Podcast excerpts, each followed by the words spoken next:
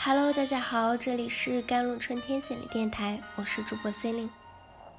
今天跟大家分享的文章叫做《婚姻里你能做的不是期待对方改变什么》。小时候隔壁住了一对夫妻，阿姨是个急性子，脾气很差，常常骂叔叔。那会儿住筒子楼，隔音效果一点也不好。阿姨嗓门很大，数落叔叔的话几乎都听得清清楚楚。我们这栋楼里小孩最早学的脏话，可能都来自这个阿姨。可以，那个叔叔却总是以冷漠以对，完全一副不关己事的嫌弃与漠然。其实我妈和阿姨共事过几年。觉得阿姨为人很不错，对外人也没有不讲道理，可就是不知道为什么和好脾气的丈夫处不好。后来筒子楼拆迁了，大家各自搬离后，很多年再没见过面。多年后听说阿姨去世了，她人生最后一段时间走得有些凄凉。阿姨有一个女儿。大学毕业，毕业去美国读书，在美国结婚生子，女儿和他们的关系有些疏离。出国后和父母联系也不多。阿姨退休后没多久就查出了乳腺癌。遭遇这样的疾病本来就是一场悲剧，更悲剧的是，她丈夫在她病了以后对她的态度越来越恶劣。女儿回来看望过两次，给她请了个保姆。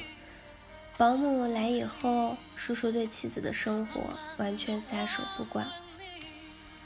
阿姨在和他吵架，他不再默不作声，而是吵闹回骂，摔门而去，几天都不回家。当时有人说，叔叔热衷于跳广场舞，似乎和一个舞伴走得很近。阿姨得知自己的病情，常常精神恍惚，变得有些呆傻。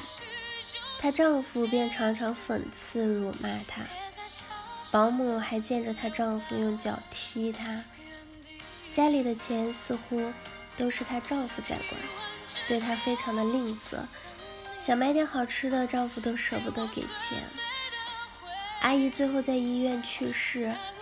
住院期间，丈夫几乎就没去看过，全靠一个护工在照顾。冷暴力是一种严重的沟通障碍。实施冷暴力的人心中有两种很重要的情绪：愤怒和无望。一个人完全被愤怒淹没时，他可能不是选择爆发，而是将自己封闭。对伴侣的任何行为无动于衷，伴侣可能会觉察这种愤怒，但无望的感受往往被忽略。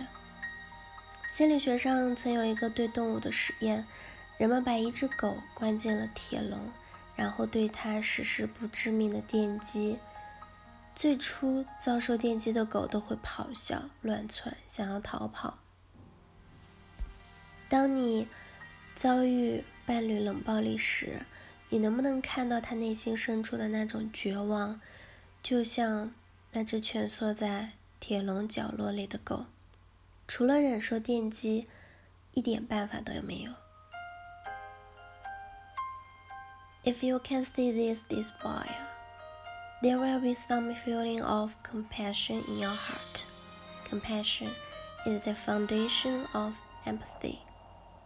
What you can do is not expect the other person to change something, but do something to change the way you interact. Maybe you can change the tone of your voice. Maybe you can use a negotiation attitude instead of blaming. Maybe you can make some concessions.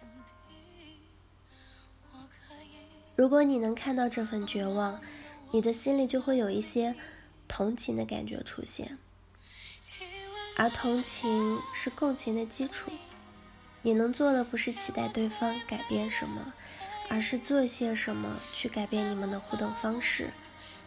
也许你能够换一种说话的语气，也许你能够用一种协商的态度，而不是指责。也许你能做出一些让步，关注你能做的，而不是他没有做的。互动是双方的过程，一方改变就会带来另一方的改变。你可以先拿到改变的主动权，而不是等到某一天他去改变，你只能被动的接受。如果不主动，你们婚姻会自然而然的变好的可能性太低。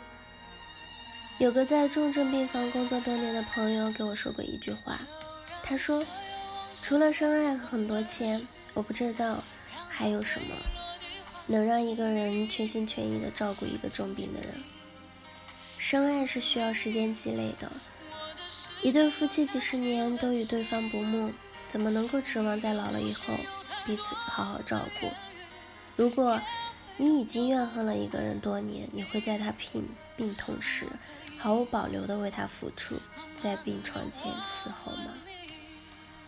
婚姻里最可怕的不是愤怒，而是没有被表达出来的愤怒。